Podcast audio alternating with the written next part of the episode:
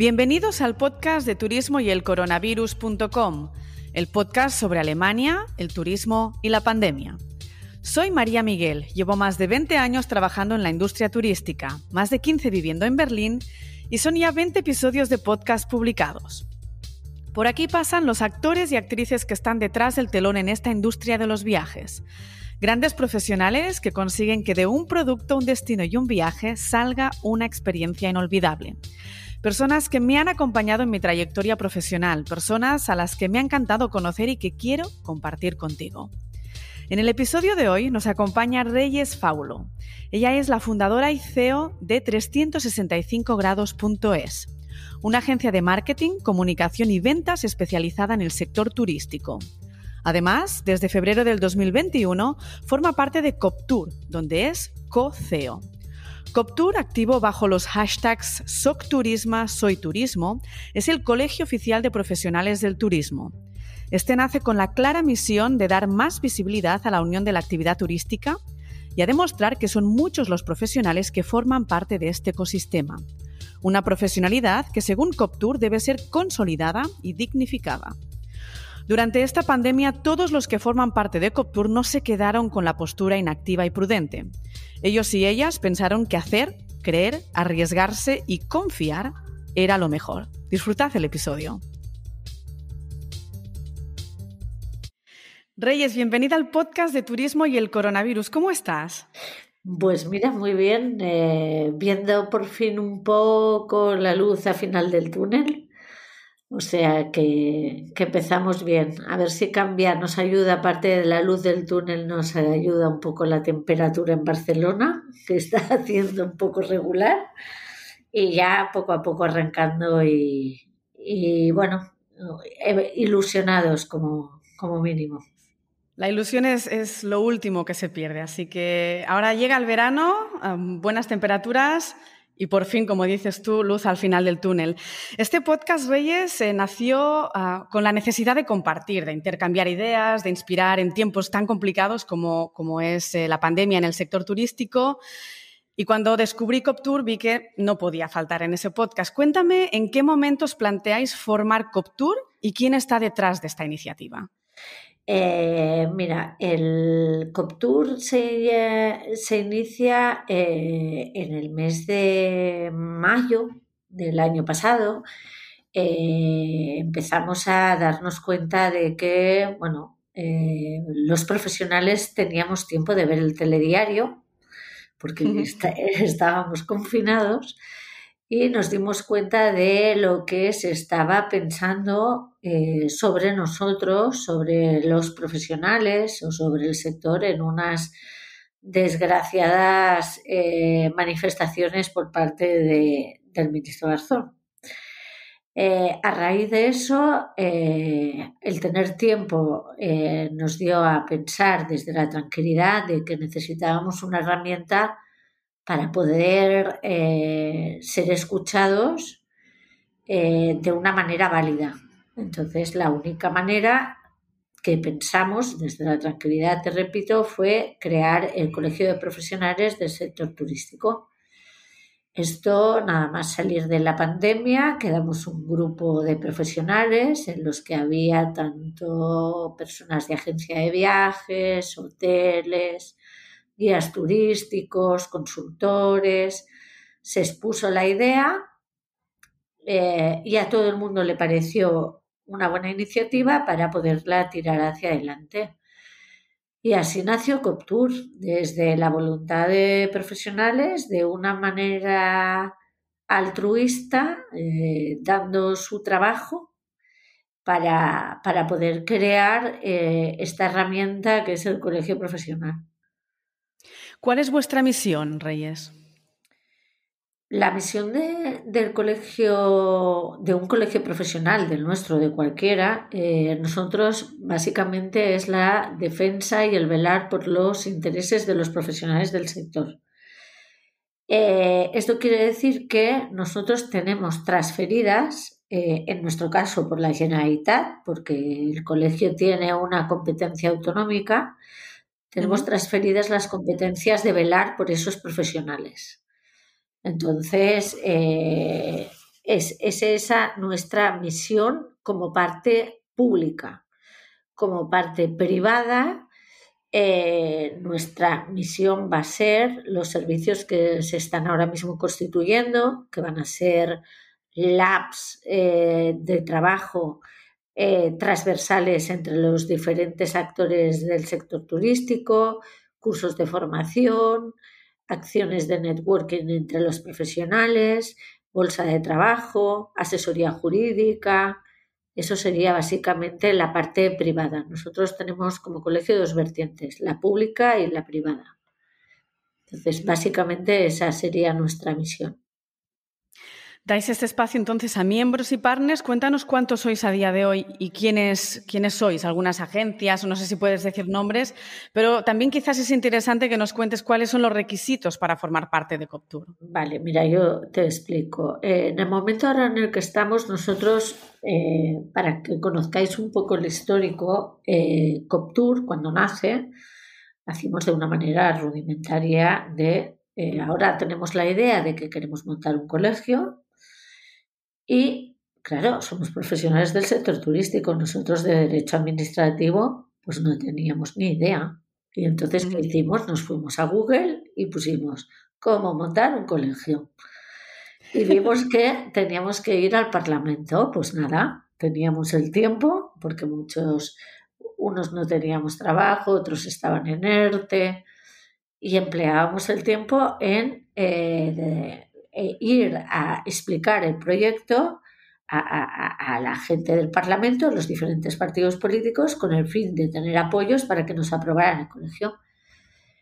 Hecho esto, nos fuimos a servicios jurídicos para decirles, oye, es presentar en el Parlamento la propuesta del colegio porque eh, queremos que eh, exista un colegio profesional en Cataluña.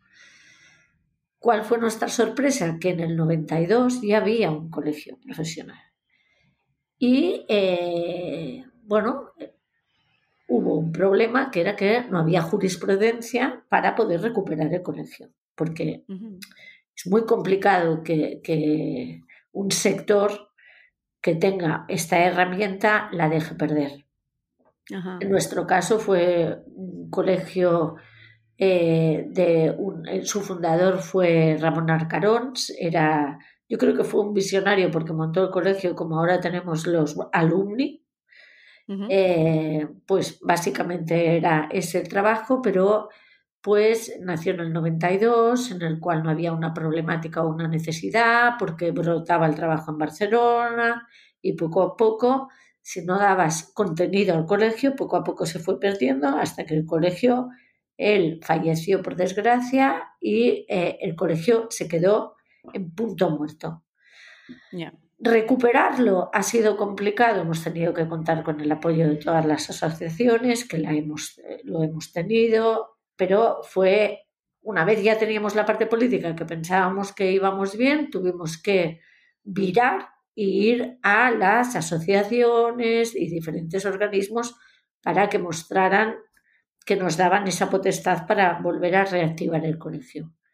El colegio se reactivó el 31 de diciembre, pero claro, hemos tenido otra parte administrativa que ha sido recuperar el CIF y toda esa parte administrativa farragosa que no nos gusta mucho porque somos lo que menos dominamos de este tema. Pero que hay que hacer. Pero que hay que hacer.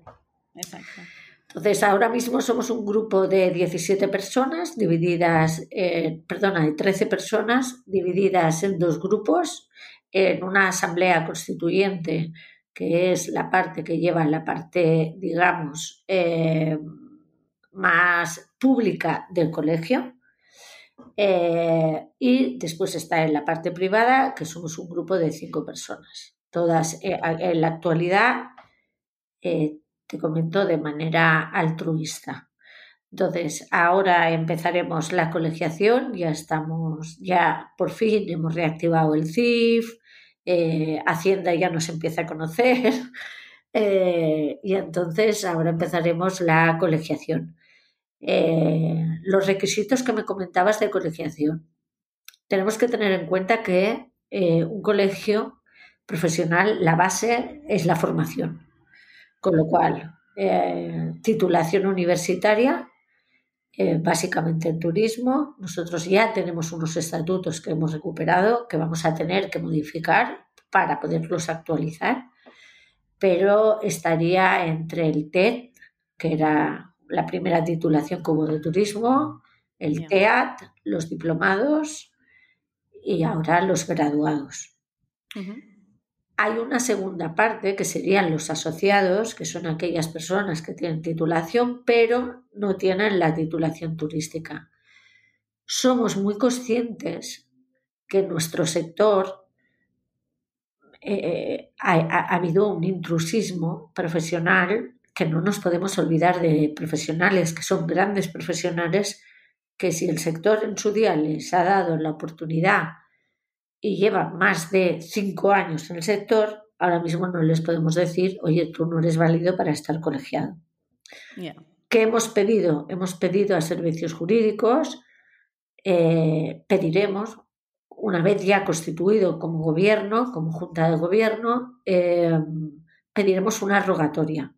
¿En qué consiste la rogatoria? En ordenar a toda esta masa de profesionales y durante un año o dos años, depende de lo que servicios jurídicos nos permita, que la gente se pueda colegiar con el requisito de que tenga una, una cierta experiencia dentro del sector turístico. Entonces, esperemos tener esa rogatoria, ordenar y a partir de que pasen esos dos años, sí que hay que valorar a esos profesionales puros de carrera. Tenemos que dar valor a los profesionales que realizan cuatro años de, carrera turística, porque si no es que la carrera en sí tendría a desaparecer, porque no tendría un sentido.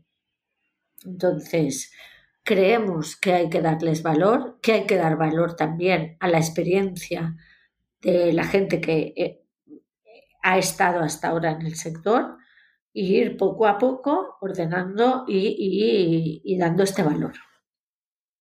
Eso sería básicamente Perfecto. Eh, el colegio, cómo funcionará.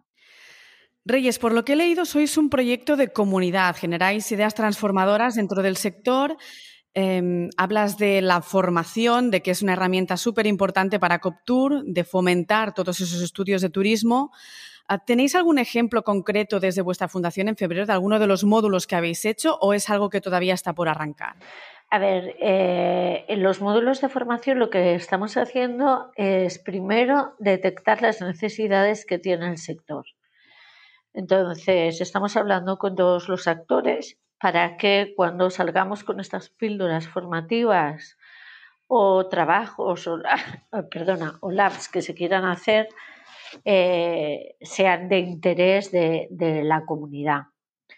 ¿Qué nos interesa ahora? Eh, sobre todo el tema de recursos humanos.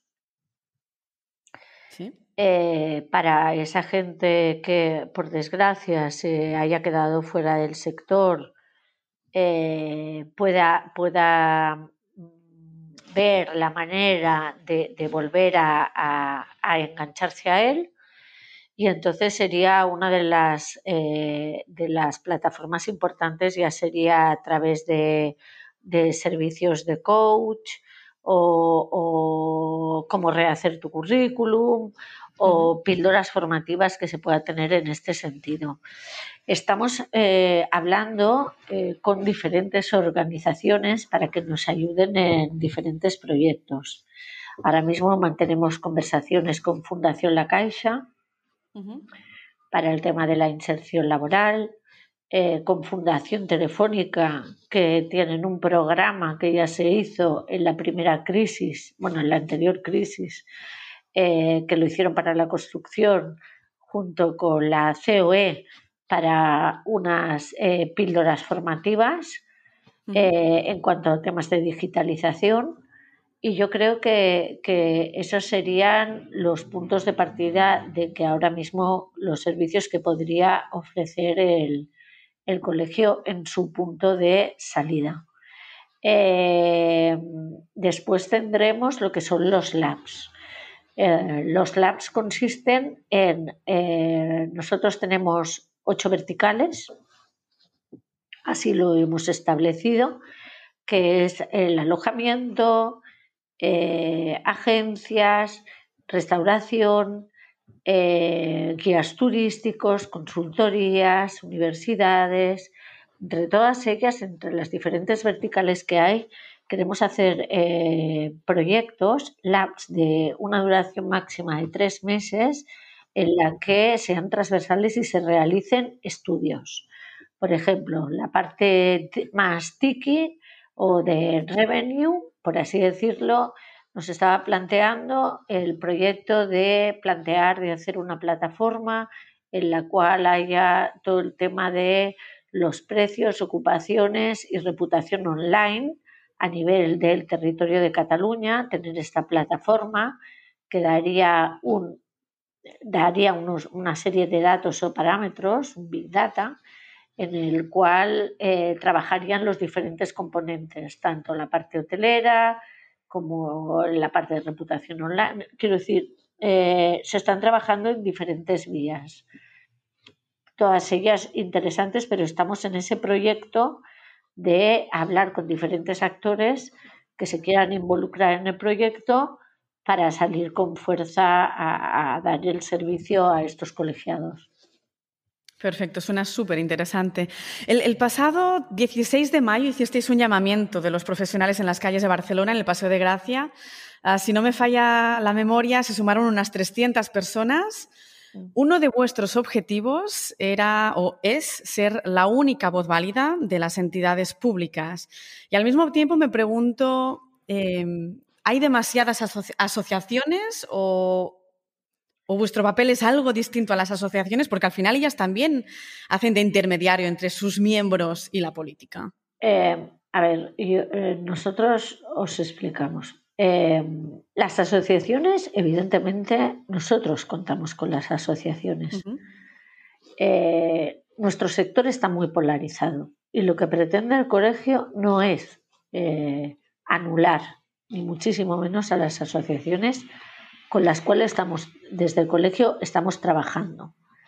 Lo que nosotros pretendemos o buscamos es ser ese paraguas de encuentro entre todos los sectores eh, que, forman la actividad turística. O sea, la actividad turística es una y dentro de ese, ese paraguas, debajo, hay muchos sectores, como te decía, en las verticales, alojamiento, agencias, dentro de las agencias receptivas, emisoras, agencias de eventos, eh, transporte y logística. Somos muchos los que conformamos la actividad turística y el colegio pretende ser el paraguas.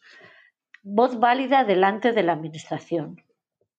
Evidentemente, la administración llama a eh, consulta a las asociaciones y lo puede seguir haciendo. Nosotros no pretendemos fiscalizar ahora eh, el trabajo realizado hasta, hasta ahora.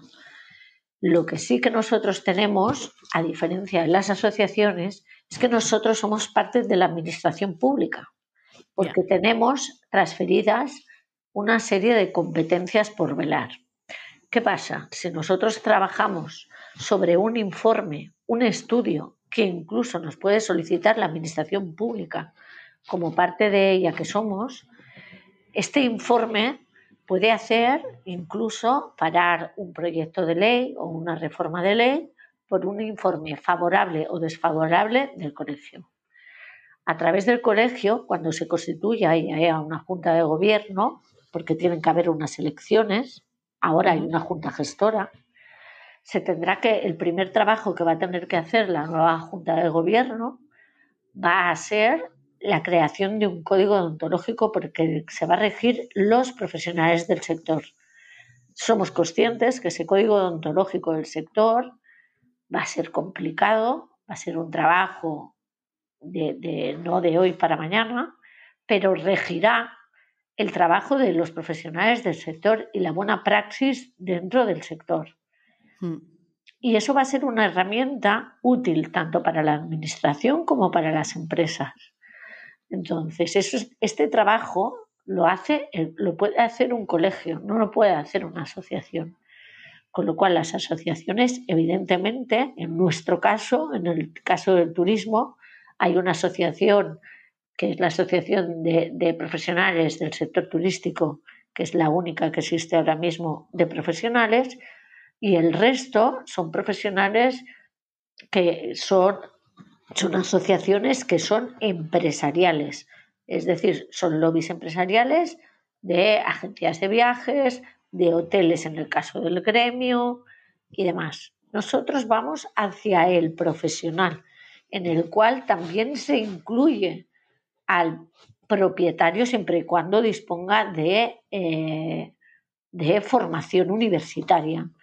Pero nosotros para nada ni excluimos a las asociaciones, es más, eh, eh, nos hemos ofrecido como esa herramienta válida que ellos pueden tener de cara a ir conjuntamente con el colegio a la administración, por la fuerza que puede tener esta herramienta, nada más.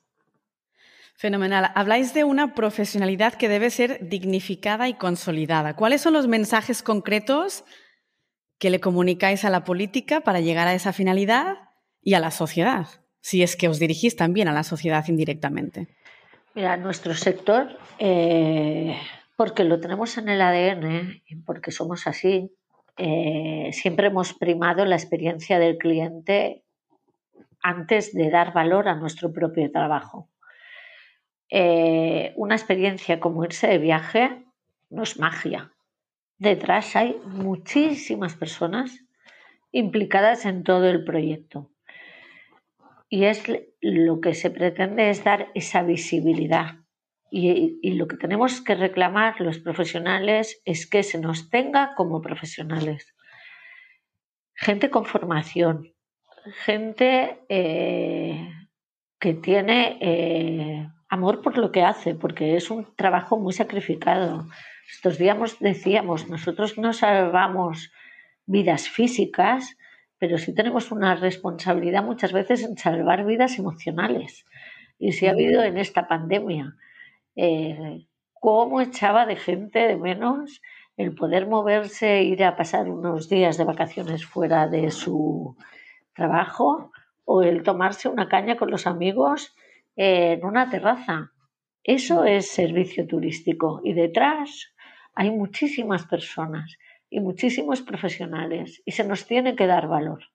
Se nos tiene que dar valor a, que ese trabajo no lo puede realizar por el simple hecho de no encuentro trabajo, me voy al sector turístico. Esa no es la solución. Un electricista eh, para, ir y hacerte una instalación en tu casa, tiene un carnet de capacitación para hacerlo. En el sector turístico hay que reclamar esa profesionalización y es lo que a través del colegio se busca, que, que se nos tenga en cuenta como profesionales, que somos un valor importante dentro del PIB. Eh, no somos el único, que parece últimamente como si fuéramos el único, no somos el único, Mm. Eh, pero somos un valor importante porque nuestro sector repercute en, otros sectores. Yo el otro día, esto va a parecer a chiste, pero yo decía que hay mucha gente que se queja del turismo, de, que no puede ser.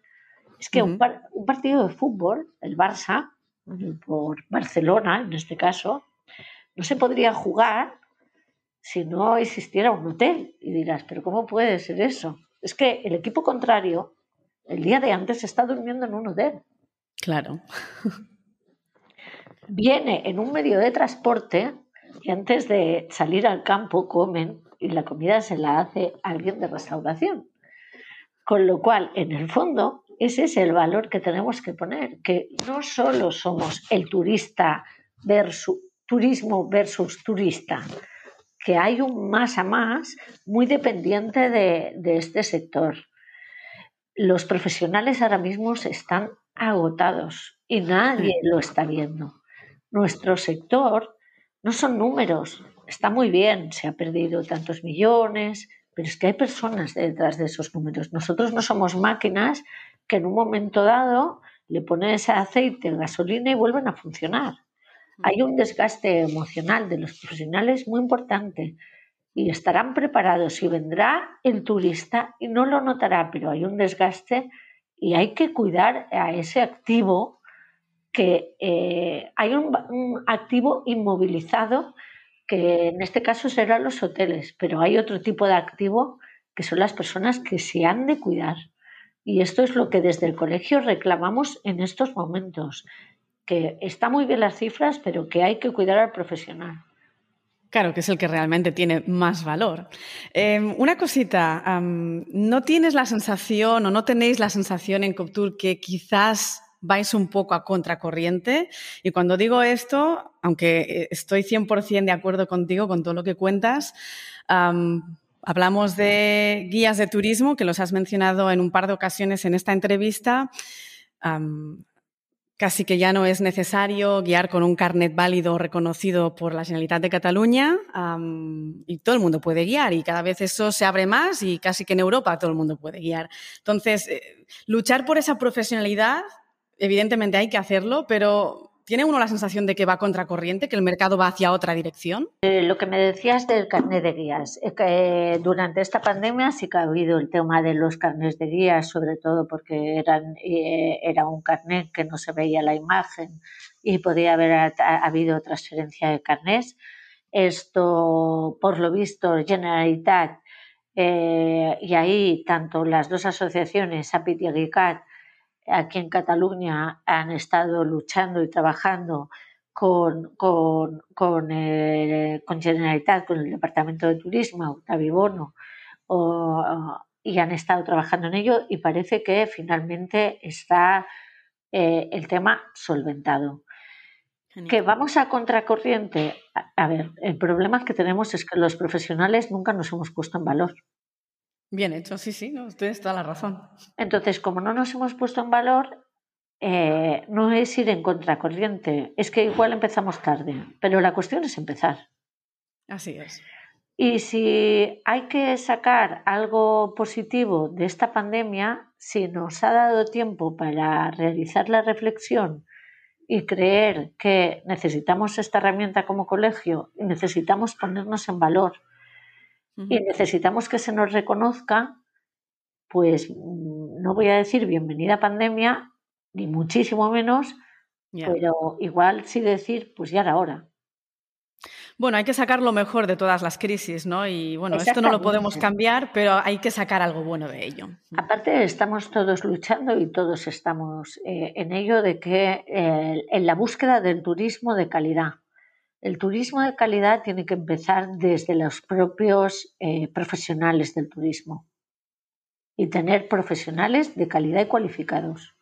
O sea, no vale tanto la cantidad, sino la calidad. Si vamos a poner un turismo de calidad, que sean los profesionales.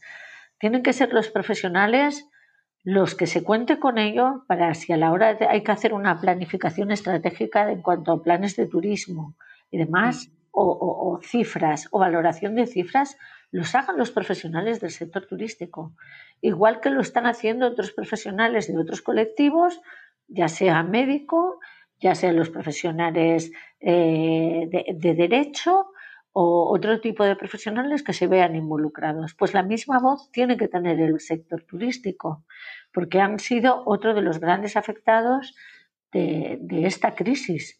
Entonces, creo que el turismo se lo merece. Nosotros somos un sector de servicios, estamos para servir.